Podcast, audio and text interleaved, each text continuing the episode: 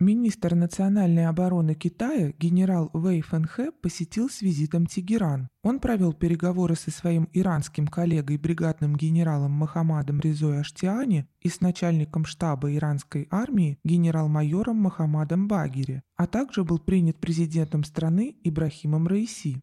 Как сообщают иранские и китайские правительственные информационные агентства, Стороны обсуждали последние международные и региональные события, расширение стратегических отношений и сотрудничество в сфере обороны и безопасности, а также пути повышения уровня взаимодействия между вооруженными силами двух стран. В официальных заявлениях указывается, что Пекин и Тегеран готовы совместно противостоять вызовам и противодействовать рискам, защищать обоюдные интересы и поддерживать региональный и глобальный мир. Помимо этого, специально была подчеркнута готовность активно использовать механизмы взаимодействия, продвигать прагматическое сотрудничество, содействовать повышению уровня наших двухсторонних межармейских отношений. Иранская сторона резко критиковала политику США, противопоставляя стратегический характер Ирано-китайского сотрудничества.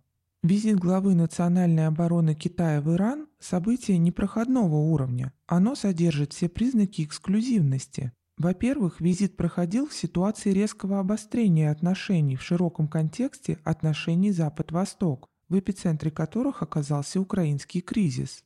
Во-вторых, Пекин и Тегеран начинают раскрывать некоторые детали подписанного 27 марта 2021 года в Тегеране соглашения о 25-летнем партнерстве между двумя странами. Пекин обязался инвестировать 400 миллиардов долларов в обмен на стабильные поставки нефти. В этом смысле Китай действует на упреждение, понимая, что администрация президента США Джо Байдена спешит подписать с Ираном ядерное соглашение и начать процесс снятия с него санкций.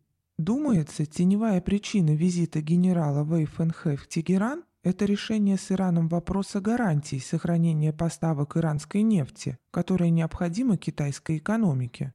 Но пока речи нет о появлении жесткого антиамериканского альянса Пекин-Тегеран. Каждая из двух стран ведет свою игру. На такие мысли наводит то, что о стратегическом партнерстве стороны ведут диалог на уровне глав внешнеполитических и оборонных ведомств, а не лидеров двух стран, председателя Си Цзиньпина и президента Раиси. Ситуация, в которой оказывается сегодня Китай, далеко не зеркальна той, в которой находится Россия. Но принципиальный момент Применение глобальных санкций в ответ на силовые действия заставляет Пекин просчитывать заранее все возможные последствия потенциального конфликта с Тайванем. Поэтому складывается устойчивое ощущение, что китайские власти хотят удостовериться, что при всех вариантах развития событий поставки энергоресурсов из Ирана будут сохранены, и Тегеран не поддастся на давление, которое, безусловно, последует со стороны США и Запада.